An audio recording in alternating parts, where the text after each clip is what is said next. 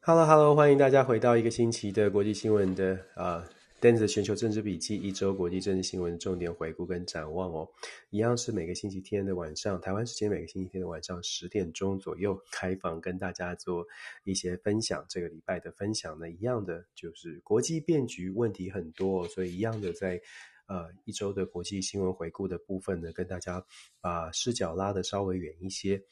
一方面是因为真的事情很多，另外一方面我也是希望大家，也许在这个台湾的疫情的这个状态之下，可以稍微的拉开来看一下，这个世界可能也有不少的事情值得关注。当然了，我可以理解大家最重视的可能就是台湾的疫情哦。好了，这个礼拜想跟大家谈一些什么话题呢？其实这个礼拜主要的话题，呃，第一个第一个话题想跟大家谈一下现在的乌俄冲突的乌俄战争的最新的进展。本周有一些争议，这个争议呢是来自于美国的前国务卿的这个 Henry Kissinger，他发表了一些谈话。他的这个论述里面呢，就讲到说，乌克兰如果真的要和平的话，就必须要非常务实的思考，让出一些领土哦。可是他其实他讲的这个让步啊，并不是说真的就是乌克兰就是呃被这个俄罗斯予取予求，而是说退回到。明斯克协议那个时候，二零一四年、二零一五年那个时候，也就是克里米亚被拿下了，就这个部分就不要去把它，不要设定一个高目标，要全部的在这个乌克兰的境内呢，全部都把乌克俄罗斯的军队赶走。我们稍微来稍后稍后来说一下这个乌俄冲突。再来，我们来谈第二条新闻呢、其实，在整个美洲地区，就是中美洲地区、中南美洲地区啊，今天是一个大事情哦。哥伦比亚大哥伦比亚这个国家有一个大选，呃，总统选举的第一轮今天正在登场。我们来谈一下这个选举的状况，以及它对于整个美洲，甚至是整个世界会有什么样的影响。我们常常说牵一发动全身，真的为什么要把视角视角拉得很大？嗯。真的是点线面一起看会比较完整。再来第三条呢，来谈一谈这个星期也一样的，在大概在台湾很多朋友会看到的关于新疆的人权人权的问题，尤其是联合国的代表、联合国的人权专员这个巴舍雷特 （Bachlet），他到了这个新疆去做一些访问，当然引起了很大的争议哦。我们来稍微谈一下他的这个报告，以及为什么外界会有这么多的争议。美国国务卿布林肯在美国时间星期六。特别发表了一个声明，表达这个 trouble，觉得觉得这个报告呢是有很多问题的。当然，我们可以来稍微谈一下这个新疆的人权问题。那再来呢，我们来谈中东的局势。我其实一直很在乎中东的局势，呃，不知道大家有没有关注？可是如果没有关注的话，我一直想要跟大家提醒的是，现在的伊朗跟以色列之间的冲突，上周我们说已经慢慢浮上台面，从暗杀、暗杀，从私底下的暗杀，大家呃没有公开的叫嚣，到上周的暗杀已经到达了公开的叫嚣。以色列总理这个礼拜。呃，特别的去又再次的去重申了，就在几个小时之前，我现在在星期天，星期天，哎呀，台湾时间今天晚上，呃，十点钟，我们在谈这个新闻的时候的几个小时之前，以色列总理 Bennett 他又特别的去强调说，一定这个以色列也已经不会再允许伊朗躲在这个防护罩的后面了，免疫系就说他声声称说伊朗的这个免疫系统呢，绝对不会再再有效了，这个。基基本上讲的是，以色列对伊朗不会不会再再手软了。这什么意思？其实我们来谈一下中东的局势，我实在是觉得有点危险，所以跟大家先做一些分享。那最后再谈一下美国的枪击案的部分。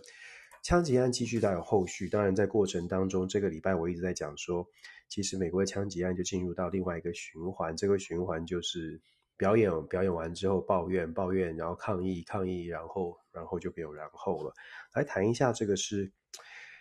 简单的谈一下自枪击案，然后枪击枪支管制怎么会那么困难呢？这个难度要能够做什么呢？我们来稍微带一下，然后最后最后很简单的谈一下现在这个世界啊，有一些有一个国家叫做卡达，卡达在最近啊大发利市。因为整个乌俄的冲突的关系，能源的价格上涨，卡卡达的天然气跟石油的输出创下了创下了他们国家的这个新高哦。那有趣的事情是，跟卡达买的大家会觉得是欧洲的国家。我们来谈一下卡达的状况。所以今天有五个比较大的题目，跟第六题卡达的部分是稍微带一下。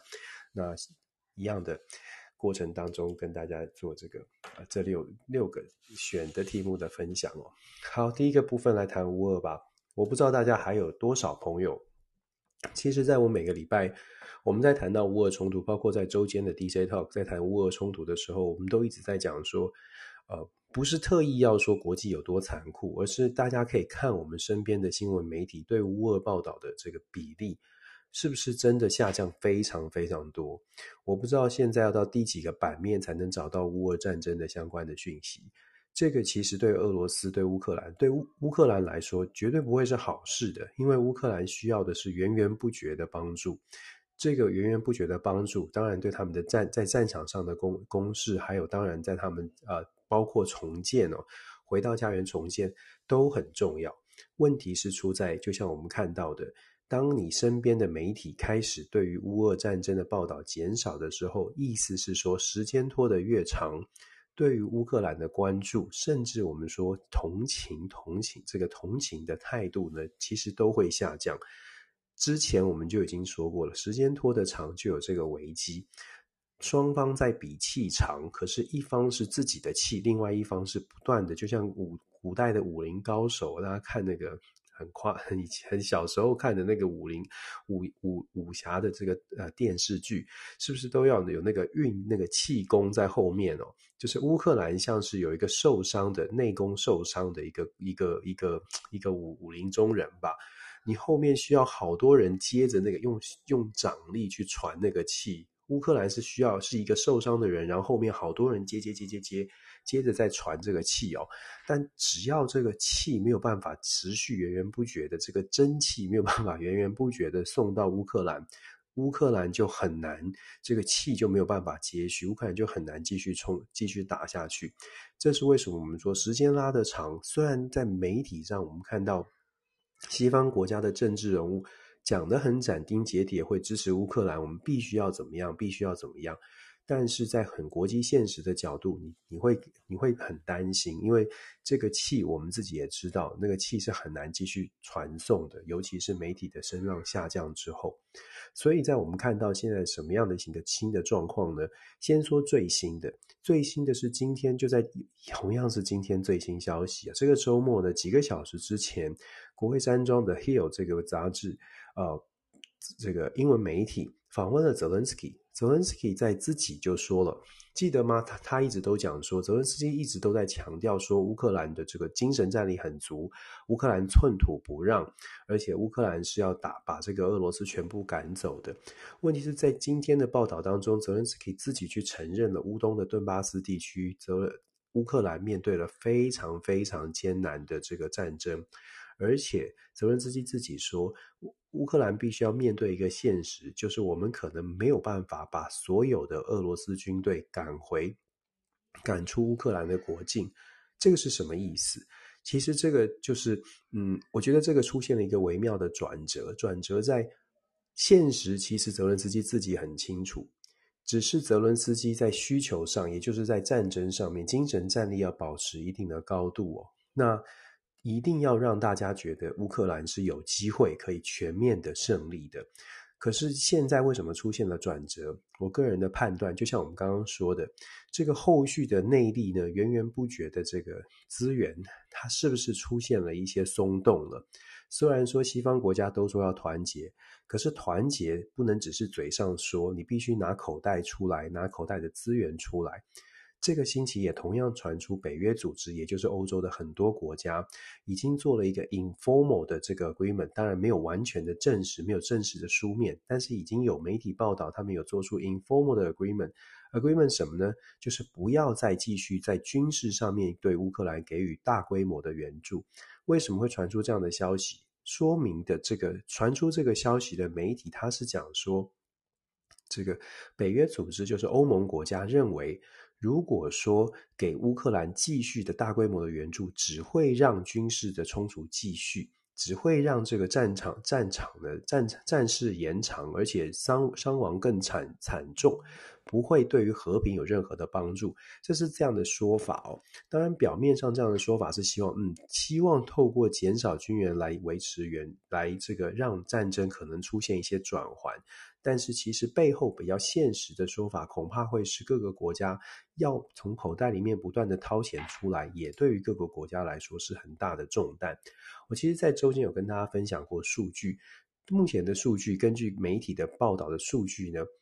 这个俄罗斯一天以俄罗斯现在在乌东的这个战场哦，它的军事的花费一天烧掉的是九亿美金，这是俄罗斯的部分。那乌克兰的部分呢？过去这一个月，媒体统计过去这一个月大概花费是一百亿美金，你把它除以三十天，大概就是一天是三亿多美金。以规模来说，可能真的这蛮蛮符合到就是乌二的这个比例的，就是九亿对上三点三亿，我们这样说好了。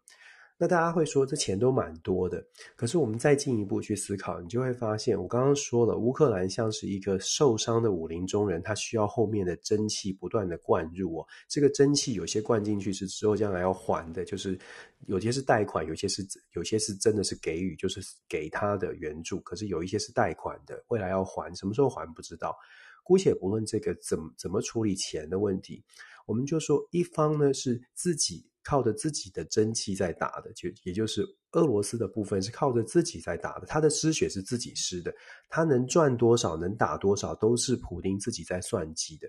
也就是说，他跟他卖这个印度多少石油，他卖中东国家继续跟他做生意的，像是巴西，像是这个中东、中美、中南美洲国家，或者是中东国家，俄罗斯卖多少，就是有多少收入，有多少花费。俄罗斯自己在控制，自己非常清楚。九亿它很多，可是是自己的钱哦。可是反过来说，乌克兰这边三点多亿，它是不是自己的钱呢？它也是。如果你说贷款也算的话，但是就如同我们所说的，它后面需要非常多人不断的去补上它所它需要的军事跟经济的需求。这个援助能够撑多久？这个就是我们说比气长的部分。撑多久要看乌克兰，俄罗斯看自己，乌克兰是看大家，这就这个就这就是为什么会觉得呃，包括泽伦斯基今天在说法上面做一些调整，其实很有很值得去关注。然后这个礼拜呃，Henry Kissinger 就是美国的前国务卿基辛吉呢，发表了一个论述，就如同我们刚刚所说的，他的讲法是。他遭到当然遭到了非常多的批评哦，尤其是泽伦斯基以及乌克兰的政府的很多的国会议员啦、官员都跳出来，甚至今天上午，CNN 访问了这个波兰的外交部长，他也是说他不认同这样的说法，认为说这样可能是姑息主义。他是姑息主义，我们讲很直白的，泽伦这个 Kissinger 这种说法当然是让步，你怎么可以跟恶恶霸让步呢？可是 Kissinger 的讲法是。乌克兰必须要面对一个现实，这个现实是没有办法把俄罗斯军队全部赶走的状况之下，怎么样是可以接受的？其实 Kissinger 的重点在这里，包括了乔姆斯基，美国非常知名的这个政治政治学者乔姆斯基也是大思想家，还有甚至这当然就现实主义派的这个这个呃，Mishammer 这个呃当然之前就已经讲过，他很有名，他写这个乌乌俄冲突为什么为什么会发生。大家在美国的很多的学者，当然非常现实主义，我也必须强调，很多非常现实主义的学者都在论述说，乌克兰必须要先认清现实。这个现实是你想要的目标是什么？如果你想要的目标，如同泽伦斯基 所设定的，是真的希望透过这一次。的战争能够在西方国家的全力支援之下，可以把可以把乌这个俄罗斯所有的军队全部都赶出乌克兰，这个部分的目标恐怕有点不切实际。但是泽伦斯基之前都是这样论述的，可是现在就像我说的，出现了一个比较大的变化，是泽伦斯基开始说乌东地区大概很难，大概乌克兰要面对的是没有办法把这个俄罗斯全部赶走。如果说他的这个战争的目标，也就是乌克兰设定的目标开始做改变的话，我觉得那可能透过比较务实的认清现实，接下来乌克兰或许就会比较比大概，不管是要停火，不管是要谈判，至少你退回到比较现实的部分，其实你去听听普丁最近也开始在释出这种讯号。普丁说非常非常希望说愿意针对乌克兰的问题有去做一些谈判。俄罗斯也不想再打了。我个人的判断是，俄罗斯每天烧九亿，他也不想再打。可是你不能让他，不能让他连这个二零一五年明斯克的协议之前，就是那那个时候所占领的地区完全都丢丢掉。那他等于是从头到尾都没有没有任何的这个可以说嘴的地方。所以双方必须要协调。那现在看起来呢，如果泽伦斯基真的改变了话术的话，很很很可能会出现一些转折了。也有一些媒体在分析，专家了，不是就说战略学者在分析说，为什么乌克兰跟俄罗斯之间的战争呢？可能在接下来，如果真的纯以战争来说，未来六到九个月也必须也会打完了。原因是因为乌克兰到目前为止，虽然大家有西方的澳元，然后有很多的军事武器，可是啊。乌克兰要在短期之内就把这些武器通通用上手，而且把所有的战术战法全部都磨练磨练好，其实难度很高。最快最快，以军事训练的角度，你要把刺针飞弹所有用来的这些武器都能够战术布阵演练、后勤资源补给全部到位，全部真的可以打仗。其实要花六到九个月的时间。美国的退役的将军们呢，就有分析说，六到九个月的时间，乌克兰大概可以真的把他的阵阵阵型正式从重整好。所以大，所以从军事的角度分析。俄罗斯如果在这六到九个月之间没有办法有一个不管是停火或者是打一个战略性的战略上的一个重大的这个胜利的话，乌克兰的这个机会就会大一些。乌克兰在谈判桌上的筹码一样的，不是说完完全反攻，而是谈判桌上的筹码比较多。这是从从完全从战略的分角度来分析哦，他们的意思是说六到九个月之间。乌克兰恐怕还没有办法有真正的反攻实力。如果大家记得，乌克兰是宣称说他们才六月底，是六月底就要开始反攻了。但是现在泽伦斯基的说法看起来跟他原来宣称的所谓的六月底就要反攻，好像难度是比较比较大一些，比较不容易的。这就是为什么我们说现在看起来有些有出现一些转折跟变化，这个可以注意哦。那坦白说，乌俄的战争呢？就如同我们所说的，时间拉得很拉得长，对于双方来说都是在比赛，比赛到底谁能够撑得更久一些。目前看起来，泽伦斯基开始出现了一些变化。我还是要强调哦，可能很多朋友比较喜欢听，呃，乌克兰要赢了，或者是我们都很乐观的期待说啊，乌克兰赢了，这个民主战胜了俄罗斯，这是多么好的故事。可是人生或者是国际政治，它不会是童话故事，它距离童话故事还挺遥远的。事实上，大家去看今天这个周末出版的这个《华盛顿邮报》，它针对了几位。自愿去乌克兰打仗的美国的这个退役的军人哦，大家记得吗？泽伦斯基在开刚刚开战的时候，邀请大家去帮乌克兰打仗哦。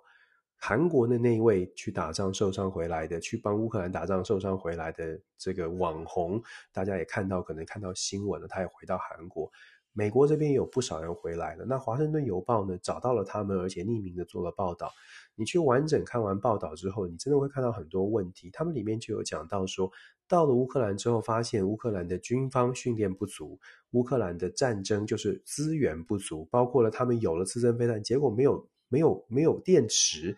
也就是说没有办法没有办法发射，就是有有他只能做有一个是呃退伍的这个海军陆战队的，他曾经有操作刺针飞弹四年经验的，他到了现场之后，他发现他不能发射，因为没有电池，所以他只能做教学的教学的行为。然后呢，他说其实双方乌乌克兰跟俄罗斯双方，他很惊讶的是。这么没有组织，然后他也很惊讶的是，他们到哪里似乎都被锁定了，被俄罗斯打到了。当这种报道出来的时候，其实很有机会让大家是一个很好的机会，让大家去反思。当我们看到媒体上面讲说乌克兰的精神战力多足的同时，现场的战争是不是只要靠精神战力就能打胜？我还是一样要强调，我也期待。像入侵的这种入侵入侵者是会被赶出去的，这是我们很理想的期待。问题是，当事情就是故事一啊慢慢慢慢浮浮现，然后完整的画面出来的时候，你就会开始去想，就真的是需要去反思哦。就是我们我们期望看到什么样的结果，跟我们可跟现实其实是有落差，那怎么来面对？所以我说，今天早上呢，泽伦斯基的这个访谈，他他特别讲到说，乌克兰遇到的呃这个危机，或者乌克兰非常困难，必须要重新思考，是不是要这个克里米亚的部分可能没有办法打回去，或者是顿巴斯、顿内茨克这些本来就已经被占领的地方，是不是真的有可能要全部的收复？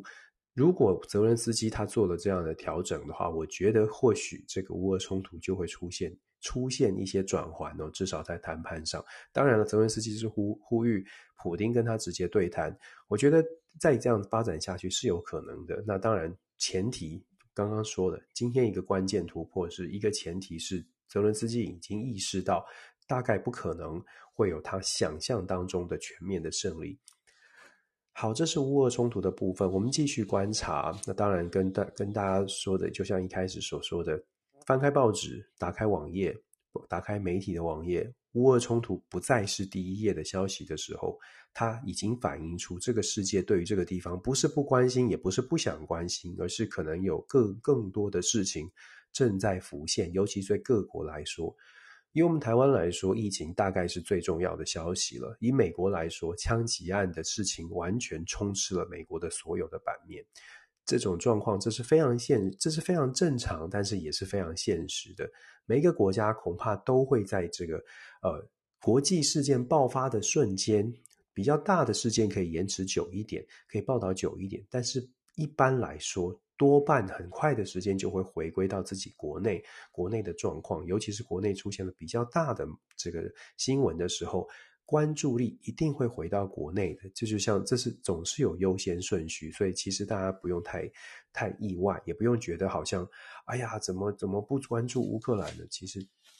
很现实就是如此。我们能做的，我们尽量做。那当然，我们不能做的，我们希望我们可以理智的看待。第二个消息跟大家谈一下，现在在中南美洲，就在今天，今天有哥伦比亚的大选，我不知道有多少人会关注哥伦比亚大选。哥伦比亚的大选呢，蛮蛮有趣的。为什么他说它有趣呢？哥伦比亚这次的大选呢，它呃，首先哥伦比亚先跟大家说，哥伦比亚这个国家呢，它有它的这个总统只能选一任，它一任是四年。每一次大家讲不同国家的时候，大家可能都要稍微的换，让自己换到那个氛围跟换到那个环境去，尤尤其是制度上面。你要先去思考说，一个总统只能当四年，而且只能只能一任，不能不能连任。可以想象，这个政权轮替的速度会更快一些。那很多的意见呢，很多的这个冲突或者不同的意见，很可能在四年当中让一个政党很受欢迎变成很不受欢迎。哥伦比亚现在的总统啊，他是一个非常年轻的这个呃，这个杜克杜克马马克思，Ivan Du Ivan Duque Marx。这个杜克马克思，伊凡杜克马克思，他呢是当当时当选的时候，他是中间偏右派，有相对保守的，大家也是很喜欢他，年轻有为啊，然后美国也很支持他。在二零一八年选举的时候呢，他是以百分之五十四的选选票赢胜过了百分之四十一的这个啊挑战者。这个挑战者呢叫做彼得罗 Pedro，这个 Pedro 呢是。极左派，极左派，Pedro 是极左派，那也是这一次总统大选当中的候选人了。他上次没有选上，这是他第三次挑战总统大位。我们先说马克思的部分哦，这个杜克马克思，我们说他非常得到美国，他得到美国蛮多的支持的，他的稍微的中间偏右。可是马克思在任内啊，居然成为了呃哥伦比亚史上近代史上最不受欢迎的总统。根据民调，有将近百分之八十的这个。哥伦比亚人是不满意他的，最主要的原因，他当然他很多的政策出现了一些状况，可是最关键的转折是在二零二一年的四五月的时候，哥伦比亚发生了大规模的反政府的示威，主要是因为他对社会社会不平等啊，这个贫富差距的部分有很多的政策，大家对政政府不满，反政府的示威，他不但没有采取民主的这个方式来做沟通跟协调，他是采取了比较暴力的镇压哦。他的这个暴力镇压，用军用警察暴力的这个镇压，总共有八十七人在这一段时间当中过呃死死亡，是被镇压死亡的，然后有数百名数百人受伤。当时引发了联合国的高度的关切，联合国的人权委员会认为这是一个是平和的这这个政治示威游行。为什么哥伦比亚会采取这样的一个操作的模式？那问题就来了，大家会说，诶，美国扮演什么样的角色呢？美国对他的态度是什么？很抱歉，这就是国际政治了。拜登总统呢，事实上对于这个哥伦比亚，因为美国跟哥伦比亚的关系，大家可以再一次的说，大家可以拿地图来看，哥伦比亚就在巴哥尼红萨瓜贝，中南美洲下面接的就是哥伦比亚。我 我中南美洲的地理背得很熟哦，巴哥尼红萨瓜贝，这中南美洲那个狭长的狭长的那个七个国家，小时候地理老师打出来的。巴哥尼红萨瓜贝接下来的这个哥伦比亚，你可以想象哥伦比亚跟美国之间的关系，就是沿着这个中南美洲了。中南美洲下面到了南美洲的最大的第一个国家，就哥伦比亚。这个国家跟美国，对美国来说，它有很重大的战略的位置，因为哥伦比亚其实大小蛮大的，它有三十二倍的台湾大。那它的人口呢，有达高达五千多万人，在世界排名二十几名。不小的国家，而且它的地理位置又在南美洲的第一国。其实它对于整个南美洲，从美国的角度、战略角度啊，因为美国的战略是全球布局的。从美国的角度来说，哥伦比亚的战略位置是重要的。拜登总统针对这个哥伦比亚的暴动的事件，其实事实上是没有太多的，就也是发发文说不要这样子啊，但是也没有太多的谴责。那在就在这几个月之前呢，拜登总统还正式的跟这个总统就正式的把这个哥伦比亚，就是跟这个总统呢很高兴的拜访，就是互访之后呢，签订了不说签订就指指认就 designate 哥伦比亚是 major 美国的 major non-NATO ally ally ally 什么意思呢？就是被这个世界有几个国家，美国跟北约组织是军事同盟，那。美国在中南美洲呢，指派了几个国，指定了几个国家，认定几个国家跟美国是战略的位置上面非常重要的盟国。哥伦比亚就在这样的一个情这个位置的情况之下，被美国认定是重要战略盟国。这件事情当然对于这个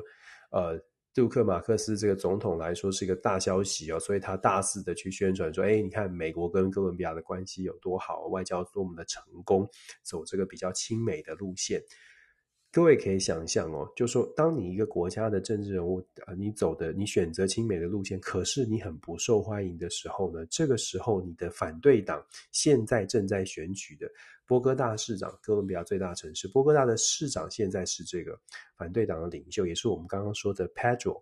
彼得罗呢，他是非常左派的，他的论述就会相对来说看起来比较反美哦，当然也不是真的反美，因为。他也很清楚的知道哥伦比亚跟美国之间没有办法完全的做切割，可是 Pedro 就会去强调说，我们不能完全的走跟着美国走，而且 Pedro 他是因为他是非常左派的，所以他的这个竞选的主轴就是在讲说，所得必须要重分配，哥伦比亚必须要进行一个完全的社会工程、社会结构的大改造、制度的改变，去把所去把哥伦比亚长期以来社会分配不平均、贫富差距极大的状况去改改善。他是自己是非非常穷困的出身，而且 Pedro 以前曾经做过左派的游击队的队员，也就是武装游击队的队员。当然，他当时的武装游击队是为了推翻一九七零年代的独裁政权哦。这个 M 十九游击队，大家可以上网查查看。但是他呢是非常激进的，激进的左派。不仅仅是这个所得要重分配，他也他的政策主张是说，哥伦比亚必须要让这个年轻人有免费的大学可以读，所以公立大学全部都免费哦。然后社会安全网他要建制，要用很多钱。重点是，Pedro 认为说，哥伦比亚必须要停止对于石油跟天然气的开采，不要让财阀继续的掌握了哥伦比亚的控制权哦。那这些话题。我可以，呃，大家可以思考，如果你是哥伦比亚人，你喜不喜欢这种他的这个比较左派社会主义的这个论述？但是哥伦比亚人就如同我们所说的，现在对于现在这个政府中间偏右的，或者是甚至是右派的政府，是高度高度的不满，再加上再加上我们刚刚说去年的镇压的行动，高度的不满。导致现在 Pedro 呢，他在连续几次，过去哥伦比亚人认为这种极左派的思想是危险的，是觉得说，哎，我们太左派了，太好了，太社会福利太多了，过去是担心的，所以 Pedro 才会连续挑战两次都失败。可是这一次呢，变成了他非常非常好的一个机会，而且现在到目前为止最新的民调，他是占了百分之百分之四十的支持度哦。哥伦比亚是两轮投票，五月二十九号投第一轮，如果没有人通过百分之五十的门槛。那么就会进入到第二轮，第二轮是在六月十九号，六月十九号号会投票。目前看起来，Pedro 至少在第一轮很有可能拿下拿下这个一个席次啦，就是至少可以进入到第二轮。进入到第二轮之后，会更明显的出现左右派的这个论述。那其实他这一次真的也非常有机会哦，可以当当上哥伦比亚的总统。目前排名第二的就是这个马克思总总统所推荐的，就是同样政同样的这个派系的中中间偏右派的另外一个重要城市麦德林市的市长古铁雷斯，很年轻，四十七岁，跟目前的总统一样，是属于年轻有为派的。他的主张呢，因为社会社会主义，因为社会福利政策的对手讲的所所得重分配打得很强，所以他就打出来，他上任之后至少要保障五十五百万的中低收入的哥伦比亚人呢有基本的收入，也开始打社会福利。虽然是中右派，可是也在打社会福利。然后他当然他的论述是我们保证。保证哥伦比亚的这个年年收那个年的这个经济成长率呢，会有百分之五以上哦，在石油啊、能源各方面的这个贡献之下，会有百分之五以上的成长。这是他的论述，这是目前领先的前两位的候选人。那当然了，以现在的状况，如果纯粹就民调来看，看起来是这个 Pedro 的当选的机会会比较大。谈选举，我们就必须谈它后续的影响，尤其是我们在看国际政治，所以我们会谈说，那如果说是 Pedro 当选之后，会对美国跟哥伦比亚有什么影响？然后它对于整个国际局势有什么差别吗？其实最大的最大的影响会是美国跟哥伦比亚的关系，我们会在短期之内，短期之内还是会维持美哥之间的关系，但是长期来说，如果哥伦比亚的这个真的新的总理是 Pedro。比较令人担心的，包括上个这个礼拜哦，美国的国会也针对哥伦比亚的选举有进行一些讨论，尤其是外交委员会。这个佛罗里达的参议员，大家比较熟悉的这个呃，Marcus 就是呃，这 Marcus 嘛，这个对，呃，他讲什么呢？这个。呃，Rubio，Mark Rubio，sorry，sorry，头昏了。Marco Rubio，对，Marco Rubio 呢是佛罗里达州的参议员哦，他就去质质询，就是国务院这个中中南美洲的相关的官员，他问他们说，如果哥伦比亚变天的话会怎么样？那官国务院的官员是说。短期之内，政策是不会哥美哥的关系大概不会有改变，尤其是美国才刚刚跟哥伦比亚就是认定哥伦比亚是美国最重要的中南美洲的盟友，所以短期之内呢，美国对哥伦比亚的帮助或者是对哥伦比亚的援助都不会改变。我在这边补充哦，哥伦比亚在过去这这几年，总共从美国在军事上面的部署、跟军事上面的合作、跟经济援助，事实上是超过了一百二十亿美金的。根据国国会的报，这个公听会的公开的揭露的资讯，美国指定了哥伦比亚是南美洲的安全的重重要盟国，它所代表的意义是，美国在这边部署的很像是飞弹啦或什么，其实都不少哦，只是没有完全的揭露。但是其实在这边部署了蛮多的军事的军事的装备。我们刚刚说过了，它的地理位置很重要。想象一下，在中南美洲，尤其在加勒比海地区，其实还有古巴这个国家。那古巴这个国家，我们知道它跟俄罗斯的关系不错。过去的古巴飞弹危机哦，当然现在没有在没有在谈古巴飞弹危机。可是古巴跟其他国家的关系，恐怕尤其是跟俄罗斯跟中国的关系，恐怕会让美国很担心。所以整个中整整个南美洲地区，像是哥伦比亚这个地理位置，对于美国而言，它就是整个前置在中南美洲，尤其加勒比海地区，如果有任何一个国家开始跟美国的关系有比较变化，或者是对于美国可能有一些威胁的时候，哥伦比亚的地理位置非常适合美国做先发制人的动作。所以他说，所以我们说战略位置的重要性。哥伦比亚旁边是委内瑞拉，委内瑞拉有一个风，就是大家如果熟悉中南美洲政治，委内瑞拉也是比较有强人政治哦。Hugo Chavez 查维斯，还有之前古巴的卡斯楚家族，我为什么特别提到这两个呢？因为现在这个 Pedro，目前民调领先的 Pedro，长期以来都跟 Castro 还有这个 Chavez 是好朋友，甚至是多次的公开推崇委内瑞拉跟古巴就是哥伦比亚未来要走的路，走自己的路。其实走自己的路就是美国比较担心的部分。就像我们说的，四年任期哦，当然纠结就归去啊。但是短期之内，我们所谓的短期，大概前面的一年两年，美国可能可能还在观察。过了第二年之后呢，这个 Pedro 如果在国内真的可以让他维持声望不坠，那么我们可以想象的是后后续会不会他就是走的，就是走带哥伦比亚想要走出自己的路，这一点就会变成美国比较担心的，而且。也另外会让美国比较担心的是，像是 Pedro 走的社会福利的路线，尤其是如果他想要寻求像是 Castro 或者是 Chavez 这种路线，很有可能他除了美国之外，他会交其他的朋朋友。当然，美国最担心的就是不是俄罗斯，是中国。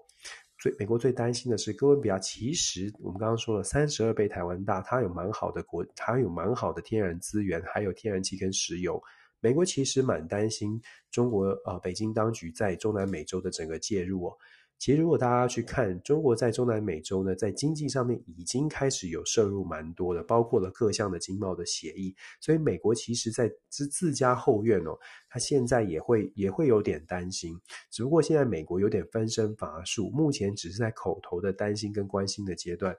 还没有太多的资源投入在东南东这个中南美洲的国家。老实说。哥伦对美国对哥伦比亚的重视已经远远超过中南美洲的其他国家，所以到目前为止，我们说哥伦比亚这个这一场选举值得关注，但是会不会很快的翻翻转哥伦比亚对美国的态度？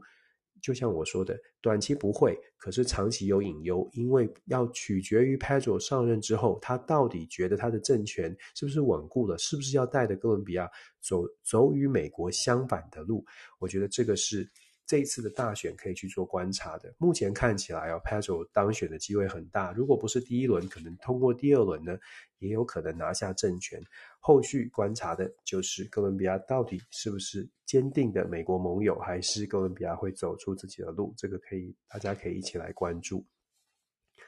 再来第三则，我们来谈一下这个礼拜的人人权问题。人权问题大家都很喜欢谈哦，可是人权问题，我觉得要非常理智的来谈。为什么呢？这个礼拜发生什么事？我们从上礼拜就开始在说了，联合国派出了人权专员到新疆去做拜访，同时 BBC 还有其他的国际媒体也有揭露一份完整的人权报告。很显然的，这个大家的看法对于人权问题的看法是完全完全不同的。中方不断的在强调说，这个新疆维吾尔族没有什么种族种族冲突、种族屠杀、种族灭绝，那也。要也让了这个联合国的人权官员去做一个去做个调查，不相信就是中国的人权问题的高度怀疑中国人权问题的呃国家，包括像美国在内的，他们从一开始就认为联合国根本不应该派专员去，因为这会变成一个 showcase，就是还可以想见的。北京当局不可能完全开放的，就随便你看，就是像自助餐一样，随便你吃，随便你看到饱，随便你微服出访，让你甚至访查新疆的所有的事情，这个是可以想象得到的。既然是联合国的人权专员来来访，那当然会有一特殊的安排，对于任何国家来说都是如此，一定会有相对应的安排。当然，我们这样讲也可能会是，也可能是觉得，也也可能是设定了北京不会这么有善意哦。我也承认可能会有我有这种这种这个假设，那先先决的假设就是说，北京当局不会不会完全开诚布公的巨细靡遗全部都让联合国的官员去看，因为这样的前提假设，所以呢，包括西方民主国家都认为说，联合国官员根本不应该去，因为去了可能就变成反过来，你就要说你看到的可能没有那么糟糕，所以之前就已经有很多的质疑了。那联合国的人权官人权专员呢？这个 Bachelet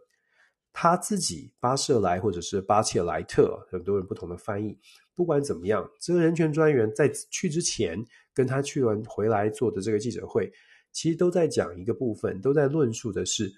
联合国扮演的角色，就是尽可能的去做沟通协调的角色。包括巴切莱他自己的报告，自己在记者会，我完全的看完了他记者会。他其实讲，就看你大家怎么解读了。那我可以跟大家分享我的解读。他一直在强调的是，这一次的拜访是一个 high profile 的 visit，希望带起的是 discussion。他说这不是一个 discrete 这个 investigation，就是它不是一个完整的一个调查。他这次来不是来进行调查，也不是微服出访，他就是希望可以开启这个对话。好了，朋友们可以哦，大家我们可以自己比较，希望大家可以比较冷静的思考。当然，我就像我说的，你可以很讨厌很讨厌北京，你觉得这个这个政府根本不值得相信。但是呢，联合国现在采取的至少人权组织这个部分，他们所采取的态度是：我们什么时候要对话？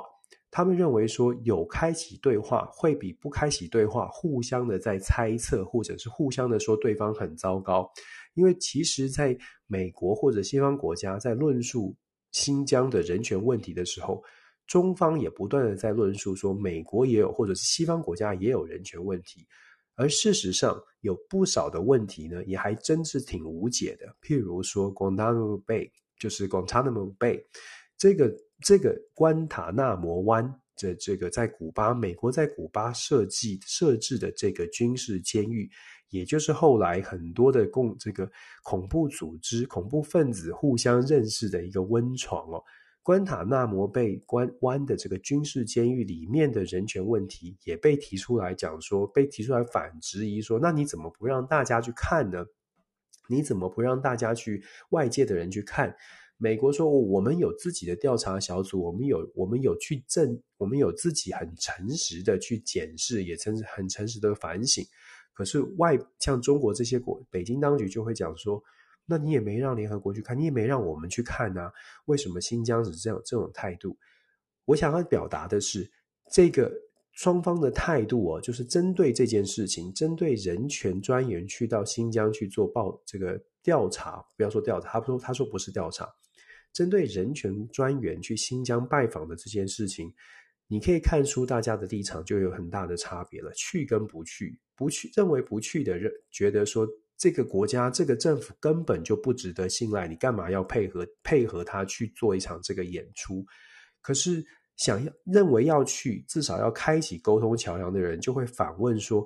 那你告诉我，不接触、不谈判、不不调查，或者是不不去拜访，那下一步是什么？你希望的是什么？这就是一个大家也可以反思的问题。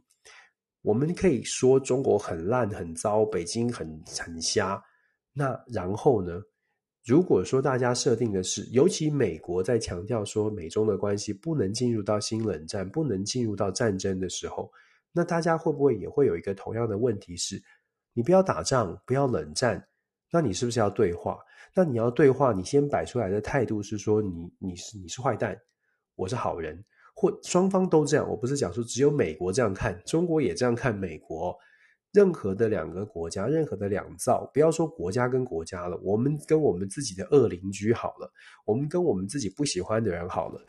你要跟他，如果你还要跟他相处，那你是要跟他竞争呢，还是要跟他对抗，还是要认识他多一些？这个就是说，大家可以自己做判断。为什么我会呃这么这么说？就是大家可以自己做判断。因为我们太常掉到了就是好坏善恶的直接用这种方式，然后你就会觉得说，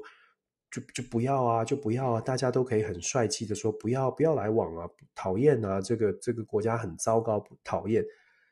可以很率性而为。问题是，当你在国际关系里面，当你在国际环境里面，你发现，嗯，这个世界就不可能突然缺一个，这整个整整大块国家就不见，你就是得面对它。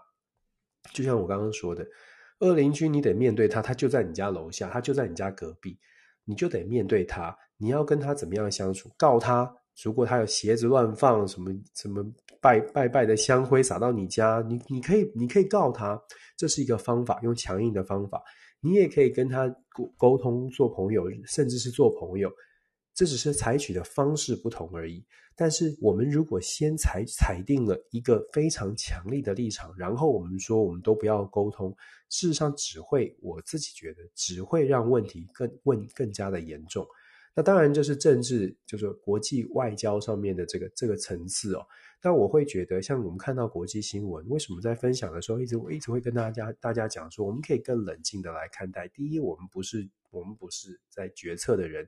第二，你会发现很多的新闻媒体，很多的故事呢，它所传递的消息会让你很愤怒，会让你很不开心，会让你觉得对，好讨厌，就是这样，就是这样。可是，我们如果更深一层思考的时候，尤其是把自己带入到那个你是要做决策者的时候，你可能会想的会不也不太一样。你可能会想的是，那所以那下一步呢？当我还他世界还是有这样的人，还是有这样的国家，我们应该怎么面对？还是得找到解决之道。所以我会说，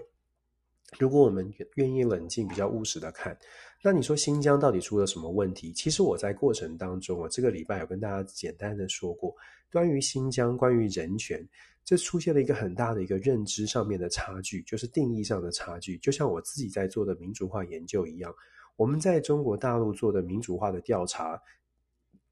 有趣的事情是什么呢？所有的学者都做出类似的结果，就是当你问大家要不要民主跨跨国的比较的时候。中国大陆的民众也告诉你说，超过百分之，我记得我数字没错的话，世界价值调查说百分之七十八的中国大陆的民众认为民主是最好的。你这个时候就会出现一个问号在你的脑袋里，民主是最好的，那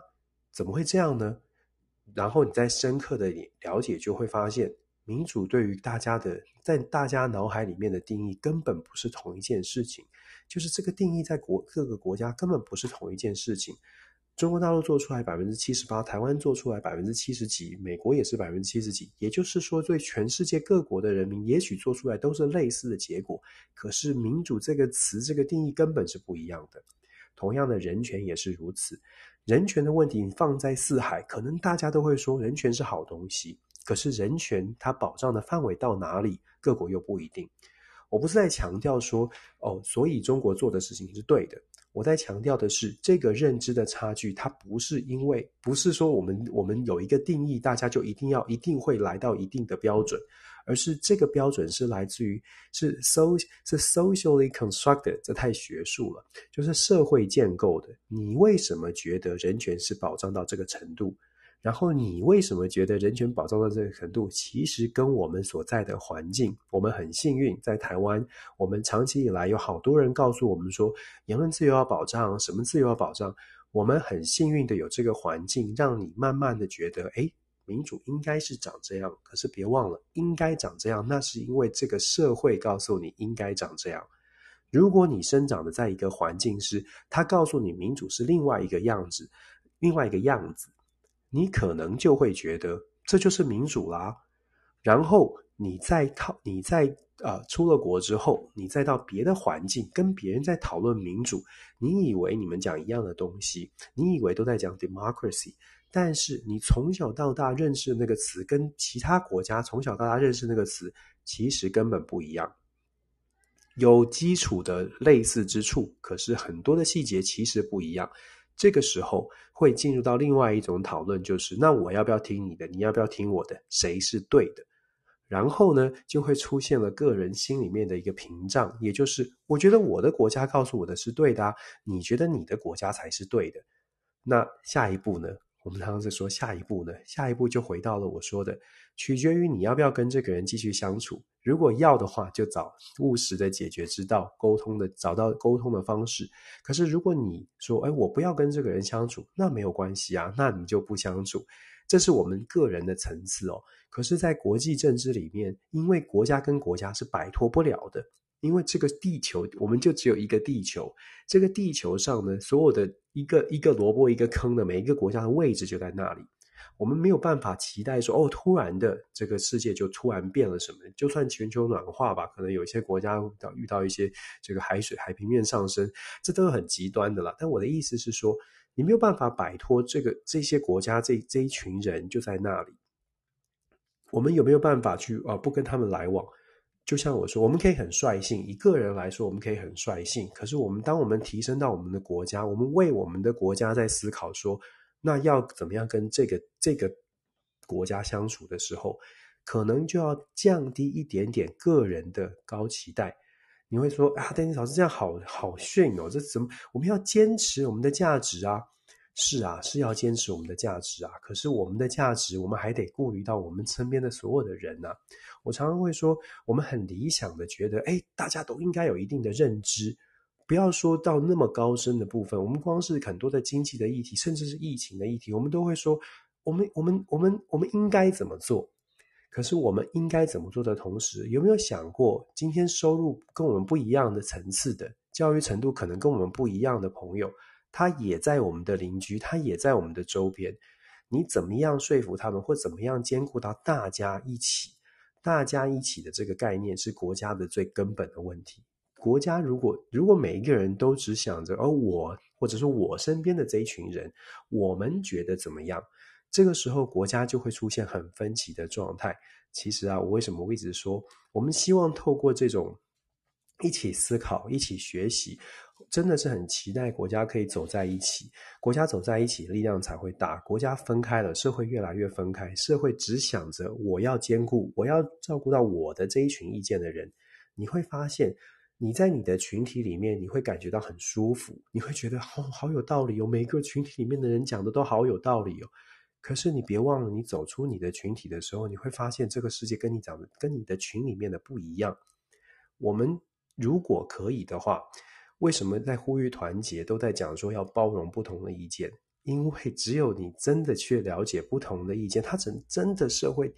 他真的环境背景不一样。你交的朋友越多，我常常会说，我们希望交更多的朋友，因为你交更多的朋友，你就会越来越理解为什么你的朋友会跟你想法不一样。然后，因为我们的友情，可以去让我们愿意稍微的听一听不同的意见。我觉得这很重要。为什么台湾需要更多的温暖，更多的、更多的讲讲？他们他们会说我矫情，我就觉得真的是要更多的温暖跟更多的爱。然后你真的去愿意去了解，这些都是我们的好朋友。从小到大有好多人长大了很久不见了，结果你发现他政治立场不同，你会不会愿意跟他继续交往？我们真的需要这个。我们其实任何国家都需要，我觉得台湾特别特别需要，因为我们遇到的国际变局。太多太复杂，很多事情不是我们朝着理想就可以解决的。我们可能在理想之后，台湾需要更多的现实的拉扯，因为台湾是 相对来说，面对国际变局，我们有很多部分是是挺脆弱的。我们的脆弱不是来自于我们本身没有力量，而是我们的脆弱来自于我们大家对于认知，对于很多事情的认知没还目前还没有走在一起哦。所以我其实从人权的问题是想要拉到这里来，我无意去批评中国，因为我常我说过了，我也跟大家表达很多次，为什么我很多朋友会说对中国的话题我好像谈的比较少。就像我对于我我看待中国，就像我看伊朗、中东任何国家都是一样的。在我认定我们的中华民国台湾就是在我们这两千三百万人，其他国家的所有的政治问题，如果对我们有影响的，我会愿意多谈；如果对我们有影响是相对小的，我会希望能够谈原理原则的部分。我不会希望说我拿一个国家特别特别的去批判这个国家，这个国家的内政出了什么样的问题，对我们会有什么样的影响，这个我比较想谈。可是如果说我要去批评这个国家内政讲处理的好不好，我宁可放在我们怎么样让我们自己的国家变得更好，因为我我很认同一句话。批评别人不会让自己变好，可是反思自己可以让自己更好。所以我们的国际，我的 挑国际新闻的原则是这样，再跟大家说一说。中国的人权问题，我们会继续关注。那当然，这个话题会变成国际外交上面一个很重要的问题。美中之间的竞争很大一部分会在这个问题上面继续打转，因为布林肯就公开的质疑了，公开的质疑还这个联合国的专员，他的这个报告呢，没有办法完整的传递传递讯号。然后美国比较担心的是，有一些国家看了联合联合国的这个专员的报告之后呢，会觉得说，哎，对啊。中国没有这么严重，这个问题没有这么严重，所以美国其实是有提出来，不止美国啦，其实西方国家你可以想象，不少的国家会说：“哎呀，你这个报告就是淡化了我们想要论述的这个人权问题是很严重的这个部分。”一样的，公说公有理，婆说婆有理。目前看起来，中美之间的竞争啊，还没有这个降温的趋势，看起来是还是继续的往前。虽然这个礼拜的这个布林肯的这个对中的政策。讲了很多，都这边补充哦。布林肯的这个对中政策里面呢、啊，其实大家都在谈说这个呃。怎么样帮助台湾？其实我们在看布林肯的对中政策，它比较像是把所有的话题、所有的这个美中台的关系，或者是美中的竞争，又回到了回到了拜登刚刚上任差不多那个时候，再次强调一个中国政策，然后再次强调一法三公报六项保证。更重要的是，他又把这个不支持台湾独立再讲了一遍。其实我个人会觉得，在这个时候再讲一遍不支持台湾独立，比之前国务院把网官网上面把不支持台湾独立拿掉来的这个效果更更更强大。就说，因为他是公开的再次再次重申这件事情，有点像是跟北京当局去啊告诉北京当局说，你的红线我知道，那我告诉你说，我现在也做出相对应的回应了。这个部分呢，可以在后续继续去观察整个美中的关系。我们当然会看到双方剑拔弩张。我说言辞上哦，你可以看到中国外交部有很多的反应哦，就啊针对这个一这个对中政策有很多的不满哦和相对应的回应。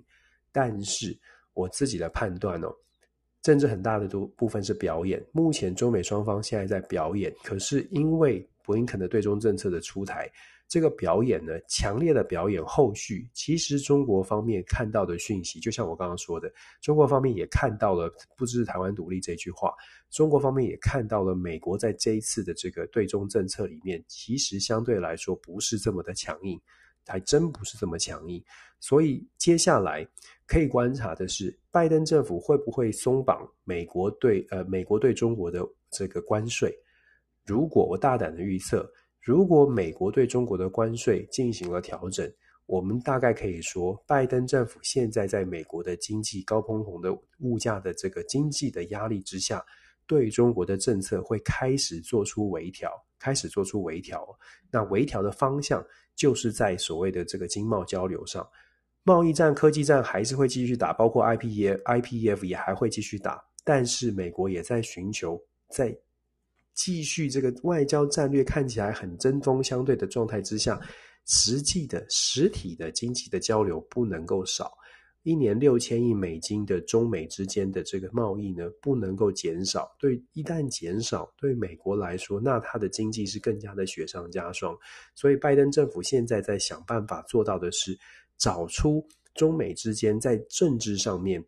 角力之余的一些空间。这就是我刚刚讲的，为什么会突然我们在布林肯的谈话里面又又出现了不支持台湾独立？我觉得这个讯号，这个释放出来的讯号是蛮明显的。如果你在配合拜登总统在之前很强势的说会军事保护台湾，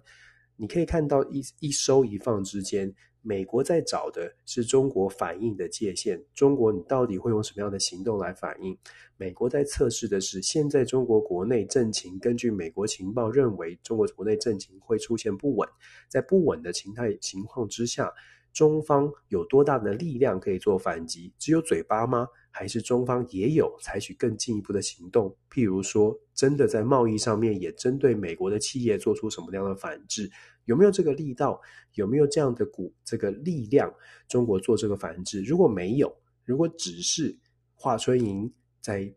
荧幕上面，在记者会上面做出什么样的这个强势的回击，这些都是我还是要说，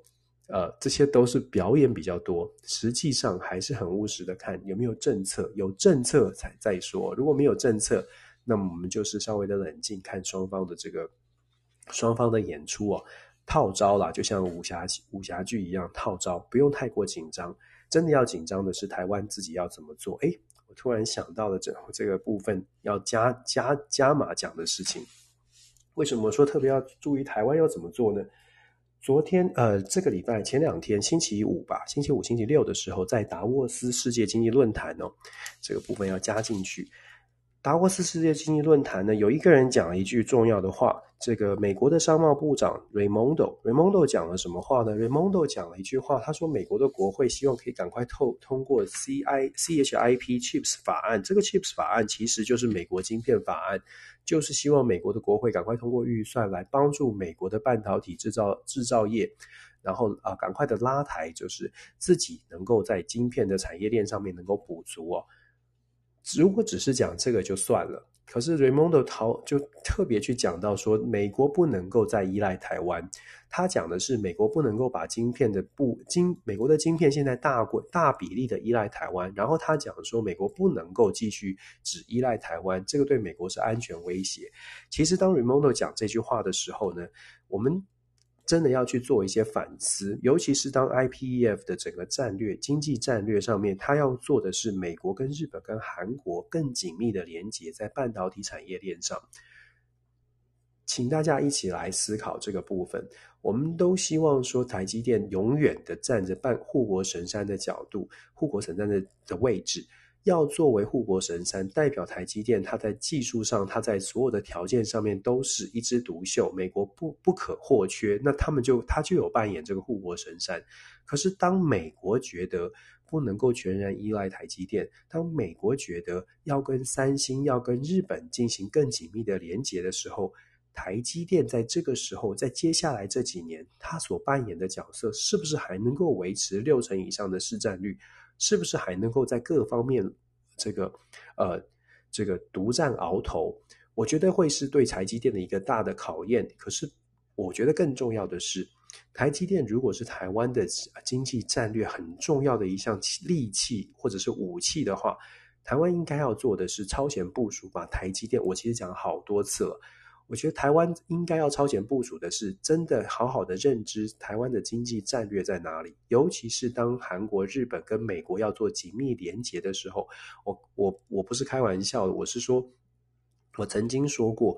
你要想象三星电子会在跟美国合作，投资一百七十亿在美国德州设厂合作之后，合作生产晶片之后。然后他去争取美国的各项的，比如说国防、军火、工业相关的设施的电，这个要卖晶片给这些机密机密工业的时候，你觉得三星电子会不会跑去跟美国国防部说：“哎呀，我们已经拿了这个这么多的订单了，我们分一点订单给台积电，他是我们的好朋友。”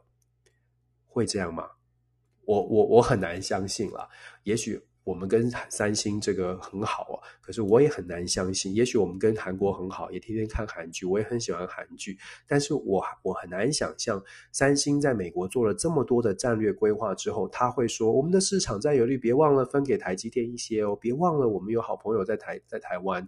我我觉得商场不会是这样。那我觉得各位朋友可以自己去思考。那为什么会说台积电？尤其是 Raimondo 讲完这个话之后，我们要去啊、要要再紧密的思考。这个礼拜呢，就在星期四吧。呃，这个 Nikkei 这个 Asia 就是日经日经东京呃日经亚洲吧，我就产经新闻吧，写写了一篇文章，我也欢迎大家去看。自己看完之后呢，再看看有什么样的想法。这篇文章的标题就叫做 From Somebody to Nobody，这个很好找。From Somebody to Nobody。这个标题看了，我本来没有打算要点进去看，然后我点进去之后呢，它就出现 TSMC，我就很认真的把它看完了。各位朋友可以去思考，但他点他也真的是讲到了美国台积电在美国遇到的一些状况。他怎么说呢？他就讲说，台积电在台湾、在亚洲感觉起来是一个很大的公司，大家都趋之若鹜的想要加入 TSMC。可是，在美国，当然之前大家也有看到了，美国的工程师怎么来评断台积电有没有偏见，我们先姑且不论。但是，像美国工程师这种想法，就是美国人期待的工作环境，可能不是台积电的企业文化。我们这样讲，大家也许可以去揣摩跟推敲哦。就说台积电也许在大家的眼中，在台湾眼中是第一品牌，可是在美国是不是第一品牌？能不能找到好的工程师？这个 From Somebody to Nobody 这篇文章呢，他还特别去点出台积电在美国的要求之下，到了配合美国的政策，当然这样很好，就是可以跟美国连结。可是，相对于三星呢，我们就说，相对于三星配合美国的同时，三星拜三星自己有很多自己的意见。譬如，三星就不会按照美国的要求说，哎，我们这个亚亚利桑那州需要更多的产业，三星不会因为这样就去亚利桑那。三星选择了德州，选择了德州的 Tyler，在这个德州首府 Austin 附近。如果大家关注德州，当然我这样讲可能有点偏见，德州一直在发展，但是确实德州吸引了很多的外商。三星选择德州设厂，它有它自己的盘算，它不是完全按照美国期待在设厂。他跑来德州设厂，这个 Tyler 这个地方呢，事实上本来它是一个完基本上没什么开发的，但是因为这个消息出来之后，整个附近的房地产地皮全部都在上涨。当然，这跟整个美国的这个产业房这个房价一直在上涨也有关系。可是三送到这边来投资之后，他我我我就说，我们可以说一百七十亿砸在 Tyler 这边设厂，它的附加价值未来。非常非常可能，三星在周边也有其他的投资。不管它的晶晶片本身就是已经是一个很好的投资，而且将来跟美国的呃半导体连接之后，三星可以拿到非常多的美国的订单，这个毫无疑问。更重要的是，三星在美国，它可能在美国国内就扎下根，因为在德州，在 Austin 这边，意思是什么呢？UT Austin 在美国是很大的一个大型的大学，也很好的德州的第一个公立第一学府。它可以跟大学做产业的产学的合作，未来的发展是长期规划的。相较来说，台积电跑到 Arizona 的设厂当然很好，当然也有 Arizona Arizona State University，就是也是一个研究型大学，也很不错。还有 University of Arizona，我为什么特别讲这个呢？因为在这篇文章里面就非常具细靡遗的讲说，台积电跑到亚利桑那设厂，它会遇到亚利桑那州本来 Intel，大家听过 Intel 吧？如果大家听过 Intel，我请大家想象一下，在美国大学毕业生的脑袋里面，Intel 的吸引力大还是 TSMC 的吸引力比较大？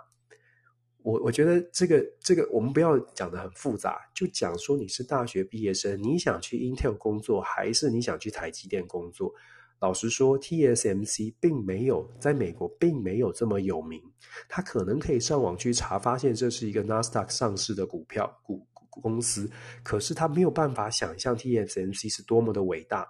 但是他可以想象 Intel 是很了不起的。他可以回家跟他的爸爸妈妈说我在 Intel 工作，可是他回家跟他爸爸妈妈说我在 TSMC MC 工作，其实他爸爸妈妈可能会怀疑说这是什么公司。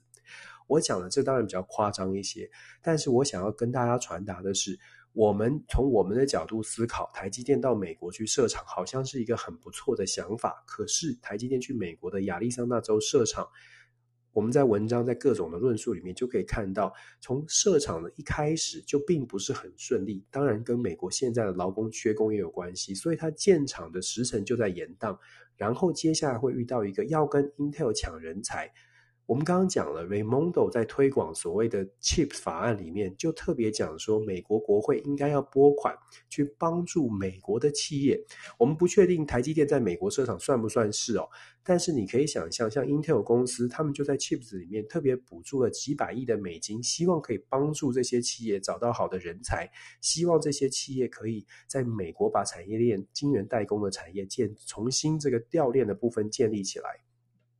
Intel。就会是在过程当中得利的。如果法案过关的话，然后我们说 Intel 这这些公司在亚利桑那州本来就有厂了，台积电在他们附近设厂，讲得好呢，比较乐观的想法是因为规模经济的关系，在这整个亚利桑那州的凤凰城区域就会变成一个美国很重要的半导体的重镇。但是受惠的会是美国企业多一点，还是外资企业多一点？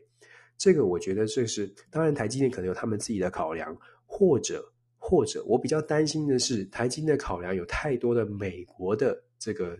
亚亚利桑那州有很多的共和党跟台湾关系非常好的压力介入。我我其实期待，我其实非常期待我们有更多更完整的经济战略。那我不是说推崇三星集团的做法，但是我觉得如果你深入思考的话，三星集团跑到德州，自己决定跑到德州，然后现代汽车跑到乔治亚州，当然跟政治有关，可是他们地点的选择，老实说你，我我自己。呃，研究美国政治，我会觉得还蛮还蛮精准的，就是还蛮聪明的。他们的投资的位置，还有投资的方式，都蛮蛮蛮精准的。因为他们在这些地方，未来未来对于这个地方的政治人物，那那那个影响力是非常大的。他们因为在这个地方，在德州，三星在德州的建厂，未来他们在德州就可以非常大幅的影响德州政治人物。因为美国金钱跟政治的关系，他们有非常大的机会在德州的政治，呃，扮演重要的角色。德州现在在美国是，这是因为人口也不断的涌入哦，所以德州的国会议员呢数人数也在每每十年的人口普查之后，因为人口增加了，国会议员的席次也增加了。现在三十六席的国会议员，接下来可能会变成三十八、三十九席。我们要讲的就是说一样的，你要怎么样发挥到最大的效益？尤其是以小国，为什么韩国是很值得关注的？因为他们的你会发现他们的经济。跟他们的政治是真的拿来当战术战略的牌在打，而且是有长期规划的。我至少我现在的判读是这样哦。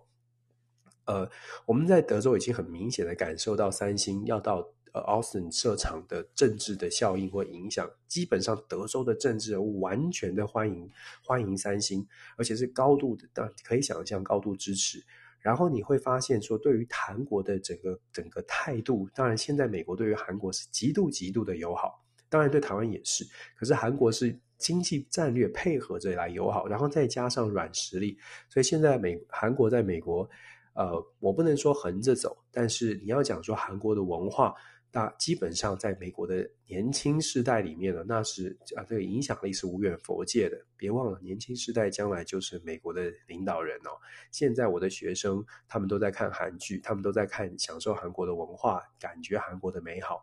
二十年后，他们就是国会议员了；二十年后，他们三十年后、四十年后，他们就是美国的领袖了。这个时候的韩国，在美国心中，或者是怎么样面对韩国，我觉得。如果你愿意，大家一起想想长远一点，你会发现有一些国家已经在布局了。我们嗯，要想一想了。好，这个差题差蛮远的，不过这也确实是很重要的这个问题。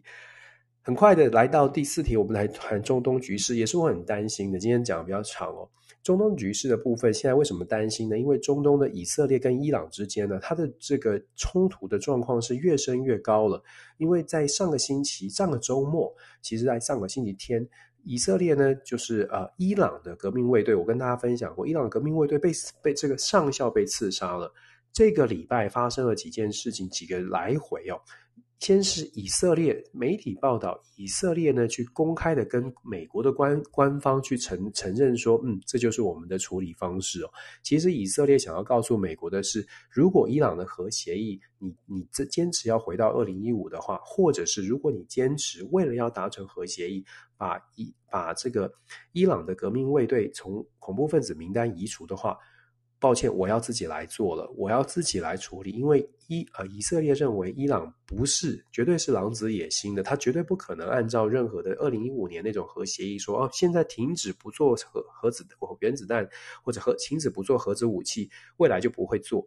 以色列不相信伊朗的，所以以色列其实透过这个方式是想要告诉美国说，我是有办法，我是会采取强硬手段的。如果你不愿意用硬的，那我想要用硬的，你要告诉我你有没有决定哦。可是星期三、星期四的时候呢，这个媒体暴露之后，其实伊朗呃以色列是非常不满的，以色列是公开的、公开的表达对美方泄露这个对话是非常不满意的。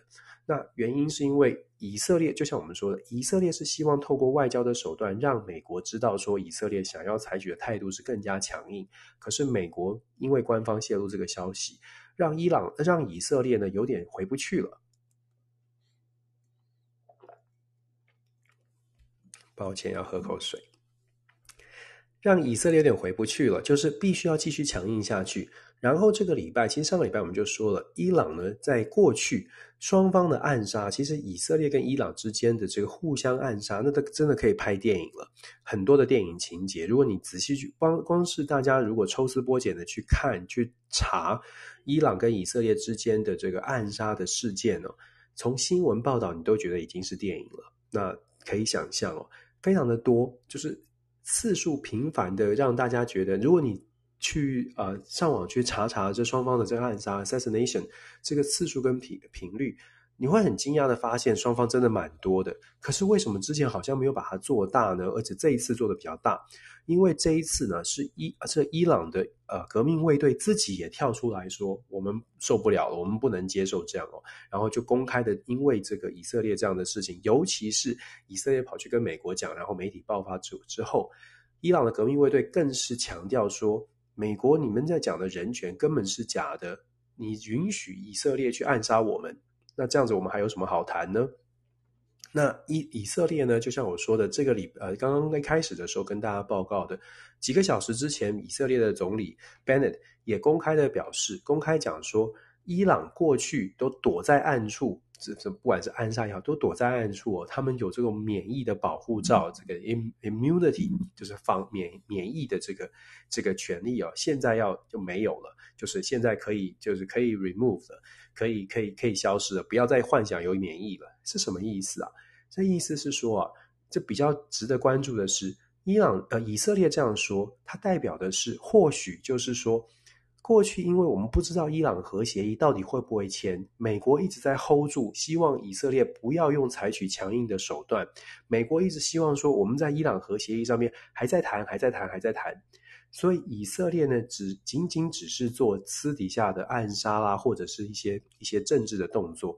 可是现在大家把这个好像把这个盖子打开了，把它掀开了，要翻就翻桌，真的是冰斗了。所以在上个礼拜的暗杀以。伊朗的这个革命卫队跳出来讲说血债血偿，以色列去跟美国讲，然后美国爆料出来。当然，这又没有有没有一些政治阴谋特别爆料要把以色列激怒？美国就是要让以色列跟伊朗打起来，这是另外一种说法。但是要强调的是，现在的紧张关系真的是来到了比较紧绷的边缘。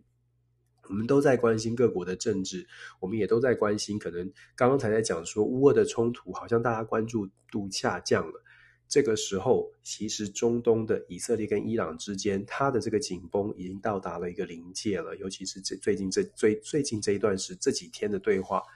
然后以色列这这一段这个礼拜呢，又跑去沙乌地阿拉伯跟沙乌地阿拉伯谈更密切的合作。这些动作啊，都让大家都让我会解读解读为以色列正在摩拳擦掌的做好自己的准备。这个准备什么时候会爆？呃，会爆发，就是以色列跟伊朗之间的比较大的、明显的冲突，它会不会是全面战争？我觉得，呃，可能可能要观察，因为要全面战争其实成本很高。可是你会不会出现？会不会出现？譬如说无人机的自杀、自杀的攻击，或者是再更更频繁的暗杀事件，甚至是小规模的边境的冲突？或者是透过又是一个 proxy war，就是透过伊朗的这个跟伊跟伊拉克边界的这些这个冲突哦，这个反反伊朗的组织或者是亲伊朗的组织之间的这个冲突，会不会会不会更加的这个呃频繁？其实我我觉得大概很可能会发生这样的一个这样的冲突事件哦，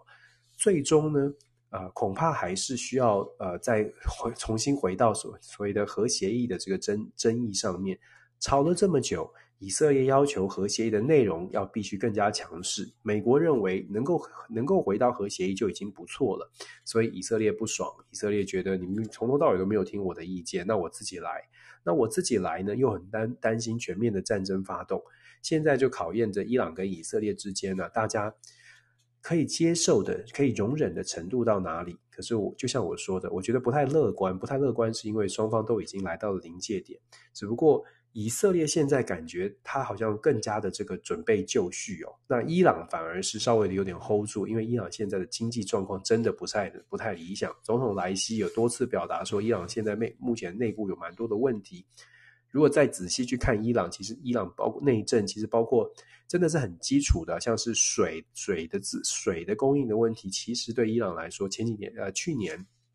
也是一个大问题。现在是不是完全的改善了？伊朗人民的生活是不是完全完全改善？伊朗人民是不是已经决定，就说是不是已经决定说，哎，我们我们肚子吃不饱，但是我们要我们要 fight，我们要我们要打了。我们要打了一段这个，打了一段这个，真的要要要冲突了。我觉得这些都是都是这个考量哦。但是目前看起来呢，以色列好像忍不住啦。这个以色列忍不住，美国能不能 hold 住以色列？那要考验拜登够不够不够强势了。拜登真的要加加油了。好，我们很快的谈今天第五条消息。哎，今天讲很多，不过。都大问题。第五条很快讲，美国的枪击的问题哦。其实枪击是个大灾问。美国的枪支管制是一个 hold 不住的问题。所谓的 hold 不住，是说你最终就是一个进入到一个循环，哪一个呃自由权、枪支权很多的权利互相的纠互相的纠葛。现在呢，在美国，我现在在讲话的时间，美国的休斯顿正在召开 National Rifle Association 的 meeting，就是就是枪美国步枪协会了。美国步枪协会的 meeting，NRA 啊，NRA 是美国最重要最重要就是枪支管制问题的一个，呃，大家会把它打成这个大反派。就当然，如果你支持枪支管制的话，你就会认为 NRA 是大反派，因为 NRA 不断不断的在告诉大家说，唯一改变或解决枪支的问题的方法，就是让好人也要有枪，只有这样才能保护自己。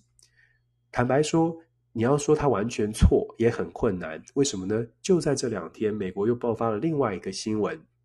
这个新闻，我想 NIA 应该觉得是非常正向的，因为这个新闻呢是上个星期是呃德州的枪击案，有十九个十九个孩子，两个老师所呃这个被枪击，是一个很不幸的惨剧。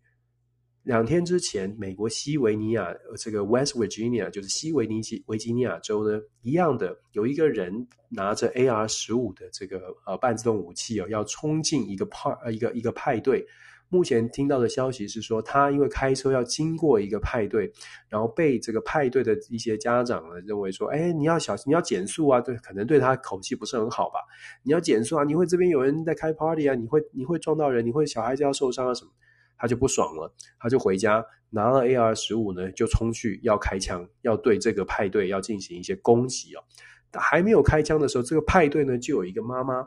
马上掏出他的枪，然后把他击毙了。这听起来很戏剧化，这真实发生了。就一个妈妈在派对里面的一个妈妈，你能想象一个去去开开 party 的妈妈手上居然腰间就有一把枪吗？那个画面是什么状态？大家想一想。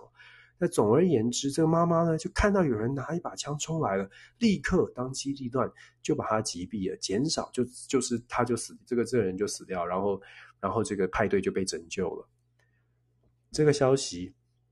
大家想象一下，当当你听到这个消息。你是你是这个 NRA 的成员，你是觉得说你本来就认为说美国这么多人都有枪，美国大家都有枪，我必须要有枪才能保护自己的，你会不会觉得更有道理？你会不会觉得对啊，就是这样啊，就是应该要有枪，否则你看这多多多麻烦。如果不是有一个英勇的妈妈有枪，然后很快的把他击毙的话，糟糕诶，这二三十人的 party 可能又会一个严重的有严重的伤害。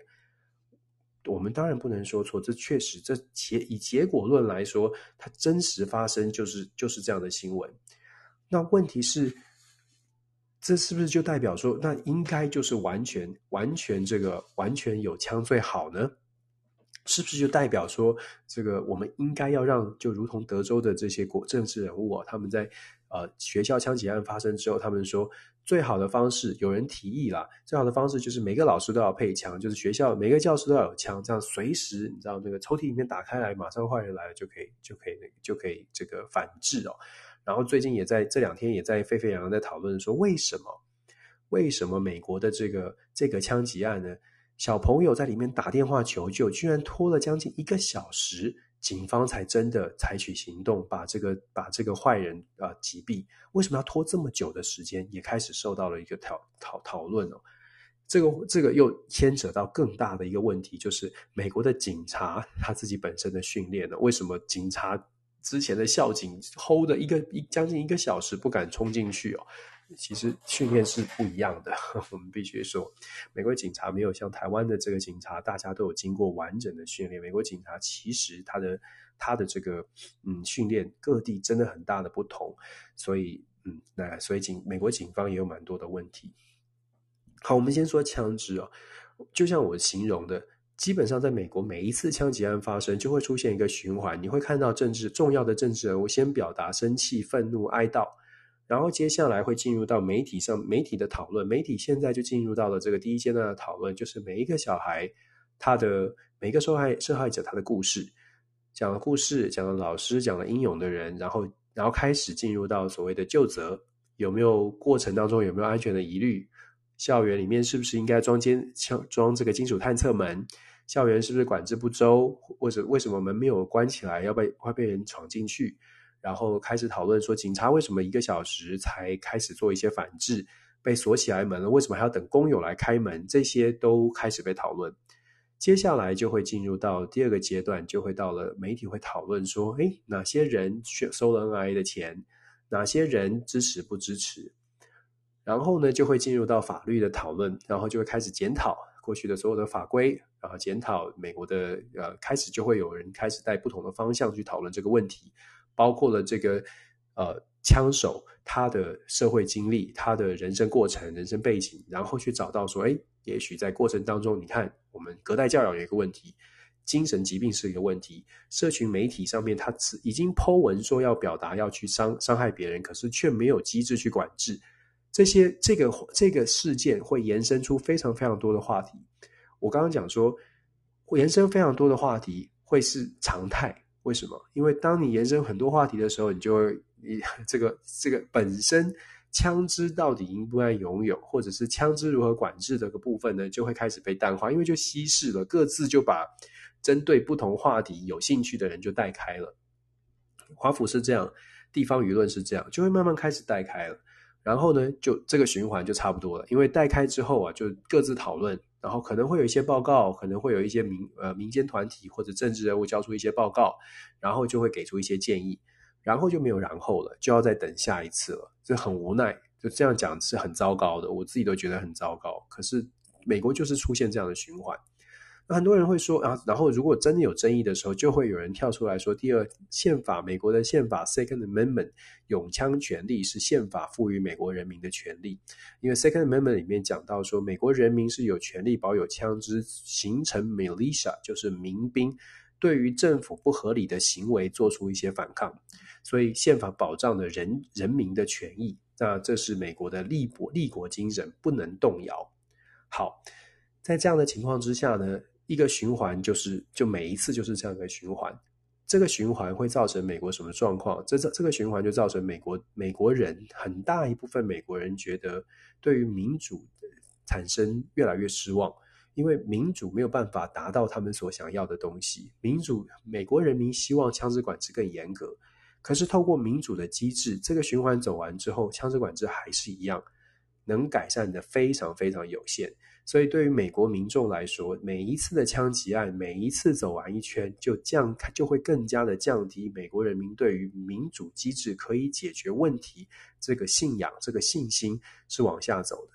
当然，会有其他的事情让美国人民觉得民主会、民主可以解决问题。可是，在枪支的问题上，每每发生枪支问题，就会再一次的让美国民众对于民主的信心下降。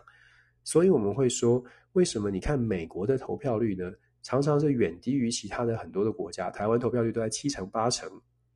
七成多以上。可是美国即使在大选，要不是川普掀起了卷起千堆千堆雪，然后奥巴马时期曾经带起旋风，一般来说，美国即使总统选举投票率都在五成多而已。这就是一个很大的差别，因为很大一部分的美国民众觉得谁当都没差啦，民主就是这样，所有都是演戏，表演完之后就没有人理我了。所以很多的美国民众，我的学生是非常清楚的告诉我说：“啊，我只是一票，我没有影响。”所以民主这个是一个民主的危机啊，枪支管制其实是民主的危机。真的要解决枪支的问题啊，恐怕这个我们说了，除非大家都在都在这个议题上有一个共识。可是对于民主党来说呢，为什么这么困难？因为民主党。不要误会哦，民主党不是不想要改善枪支问题。我跟大家分享过，美国的 NRA 每年的政治献金哦，在二零零八年之前，NRA 枪支管制协会、美国步枪协会哦，美国步枪协会在二零零八年之前捐着捐的政治献金，民主党跟共和党的分布大概是百分之三十到三十五是给民主党的国会议员，百分之六十到六十五给共和党。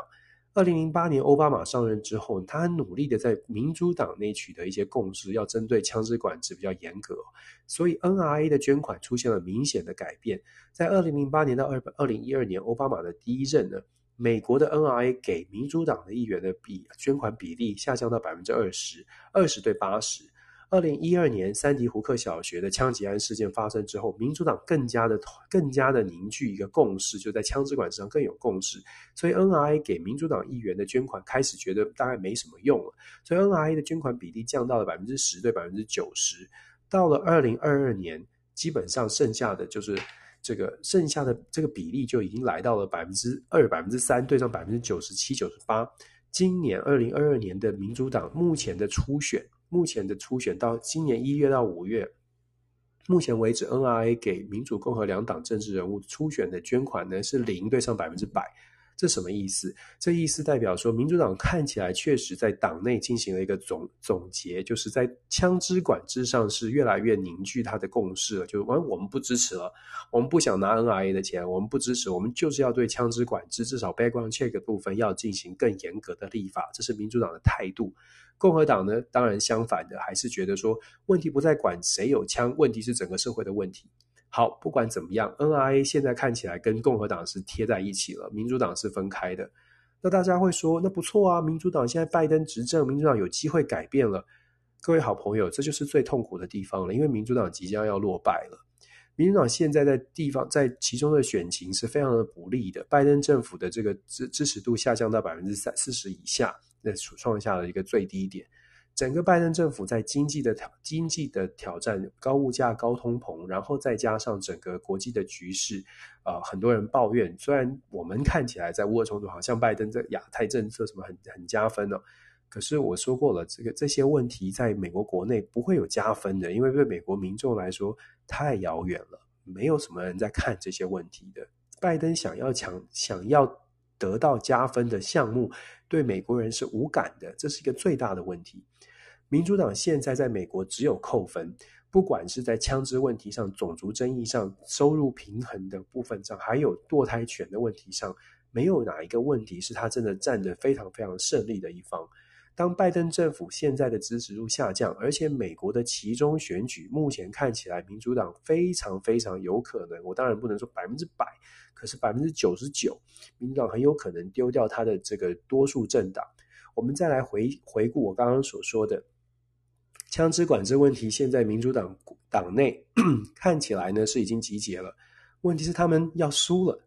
问题是他们现在在呃整个的美国民意里面是不受欢迎的。相反的是共和党受到欢迎。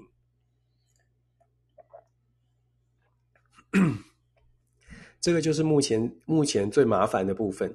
我们在枪支的问题上面，好不容易，诶，大家民主党有个共识，而且看起来，如果他们愿意推的话，现在到其中选举大概还有五六个月，如果他们愿意推的话，是有机会做出一些改变的。问题是，五六个月，以美国现在这么两极的情况，在国会里面真的要能够通过什么样的法案，难度很高，不能说完全没有，但是要看有没有决心。好了，问题来了。民主党的所有的国会议员现在是不是愿意把枪支管制当成唯一目标？各位朋友，在美国，它议题非常多。就像我刚刚说的，你在所你在不同的地方，你会关注到不同的政治议题。有些地方枪支问题很严重，像现在，我相信在 San Antonio 地区，大家很关注枪支。可是要把枪支管制的问题当成第一目标，所有的国会议员要把它当成竞选的主轴，只打这个话题。你想想看，在 在其他的州可能不会这样哦。有些州它可能面临高失业，或者是它的高物价；有些州是牛奶买不到，有些州婴儿奶粉买不到。当你在不同的地方遇到的面临的问题不同的时候，你要在美国这么大的幅员里面，五十个州要凝聚起来说，全部所有人什么都不管，只管枪支。其实这是这就是另外一个挑战。先姑且不论民主党他自己的支持度有呃出现了一些状况。只说这个议题的重要性是不是能够让所有人都觉得它是最重要的问题，其实都很困难。所以，我们说枪支的问题呢，呃，其实坦白说，要复要说复杂也不复杂，就是要不要通过最简单的 background check，是不是要让大家更难取得枪支？只是这样。问题是，更难取得枪支这个这个话题，会让很多政治人物觉得我可能会失选票。我可能没办法，没办法说服我的选民，尤其是在 rural area，就是比较乡村的地方。你要让这些人说啊，我们我们没有办法，这个呃，我们你就要等警察来，然后你你遇到什么状况，你要你没有办法靠自己，你你你你不能有枪，你你只能靠自己啊，保护自己的家人。这个很多人会会有 concern 的，会担心的。我还我还是要跟大家，就是我常常跟大家说。我们在台湾遇到的状况跟在很多世界其他国家不太一样。在台湾，我们都很近，每个人警察都很近，因为台湾很比较小，相对来说地理环境位位这个呃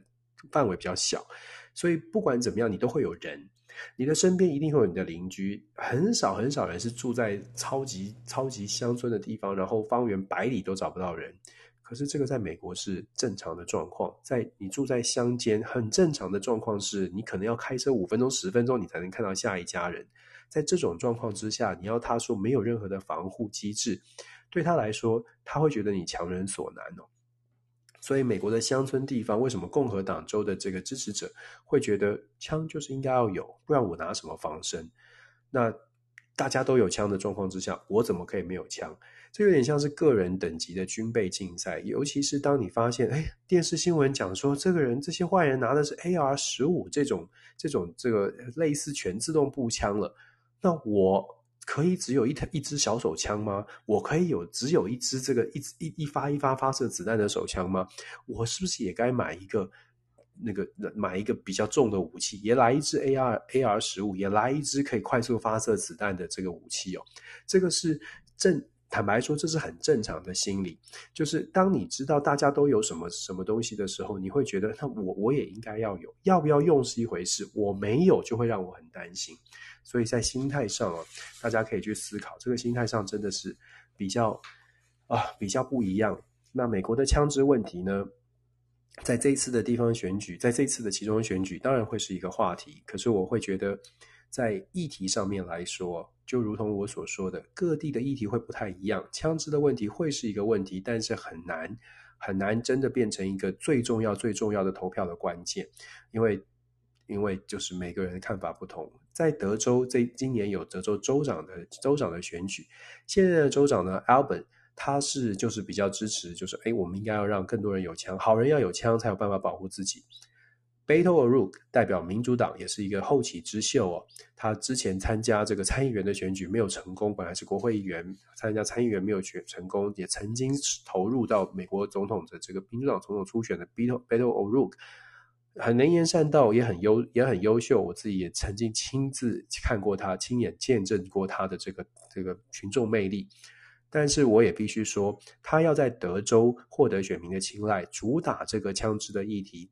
呃。他的他的挑战真不少，真不少。所以如果说，如果在德州，呃，在事发的当地都没有办法形成共识，我实在是很怀疑枪支的问题会有真的有办法的这呃有办法做出什么样的改变，难度真的很高。好了，最后今天讲了很久，真是辛苦大家了。最后一个话题要讲说卡达，其实我们说乌俄冲突虽然比较。也比较少人关心，可是其实相对应来说，引发了世界上蛮多的连带的效应。能源就是一个很重要的部分。卡达呢，在这个礼拜，呃，新的统计数据出来了，卡达这个这个礼拜，呃，这四月五月已经跃升成为世界上最大的第一名的这个天然气的出口国，液化天然气的出口国。为什么我特别想要谈这个这个短的新闻？是因为卡达的角色的变化，你可以看得出来。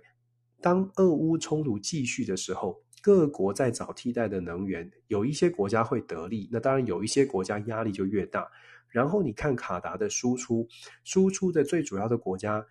最大量的采买液化天然气最多的，排名第一是中国，排名第二是印度，排名第三是日本。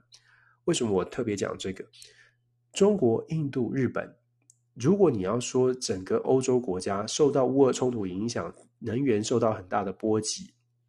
你会不会觉得说，哎，那应该很多欧洲国家，像是德国，我们意思说德国，像德国啦、法国啊这些国家，应该很应该要买很大量。他们是，他们增加了很多的量哦。可是有趣的是，或者是值得注意的是，中国、印度跟日本这些国家，相对来说在乌俄冲突的外围，可是他们现在在做什么事情？他们现在在积极的争抢，积极的抢这些能源。你要说他们真的遇到了天然气的天然气的短缺吗？不是，可是他们是未雨，更像是他们是未雨绸缪的，把这些量都抢下来。中国跟印度之前就已经继续维持他们跟俄罗斯之间的关系，继继续采购可能是连低价的天然气、低价的能源，他们还在继续采购的。整个乌俄冲突继续攻击、继续发展下去，有一些国家它在政策上面做出来的事情，真的让我们看到了超前部署。这里没有无意去捧或者是支持谁，我们只是讲出来哦。我知道很多朋友说啊，你怎么讲中国什么怎么的？不是的，我们要提醒、要想说的是，国家所采取的外交政策哦，你可以看得出来，呃，有一些政策，我我点的这个亚卡达的问题，你看到这些数据的时候，可能要进一步的去想说，为什么是他们？为什么不是德国？为什么不是现在遇到能源真的遇到直接第一线能源问题的国家，而是这些未雨绸缪的国家？中国、印度、日本，他们真的是现在尽极可能的在争抢他们的资源，发挥他们的影响力。这些资源到他们的手上之后，现在不用，未来用，未来用，储备来用，是不是做？是不是这样在？在这样才是所谓的超前部署？韩国也是，很多的国家也是哦。我最后结尾哦，这这跟大家做分享，当然，我们一起来思考，为什么国家现在在这种这种局面当中，非常值得。非常应该吧，非常非常应该去思考说，变局这样，那我们怎么办？我们在这种变局当中，我当然知道现在，我还是要强调，现在当然疫情最重要。可是真的处理疫情之余，有一些可能需要更更更好好的思考说，那后疫情时代呢？疫情会过，所有的事情都会慢慢过，过了之后，我们是不是？嗯，要先做准备，以免疫情过了之后，马上我们迎接的问题是，哎，来不及，大家都抢完了，该该买的东西人家都抢下订单，然后我们没准备，或者别人的这个部署都已经到位了，然后我们才来追。有的时候可以追得上，有的时候落后了，你就很难追，你就很难追。尤其是当你自己的条件跟别人差不多的时候，我常常在形容，为什么我这样讲，不知道。对不对？但是我自己的想象哦，就是好车坏车的差别。每一台车都可以开到一百时速一百公里，每台车都可以。但是人家起步快，你一旦拉开了那个距离之后，你未来要再追，就除非别人，譬如说引擎突然熄火，或除非别人突然出了什么状况，否则的话，你那个差距就会一直存在着。一台好车跟你一台普通的车子冲出去，它加速零到一百公里三秒，你六秒，你就差了那三秒了。这三秒的差距，那是如影随形的，一直存在。你怎么追，你怎么追都都存在的。我们假设大家都开时速一百或时速一百五好了，假设大家的速度都是这样的快的话，其实你的起步慢，你就差在那里了。为什么要赢在起跑点上？虽然我不是在教育上，我不是很支持这个想法，但是其实，在国际战略，尤其是经济战略上的时候，你会特别，你要特别去思考的这个问题是：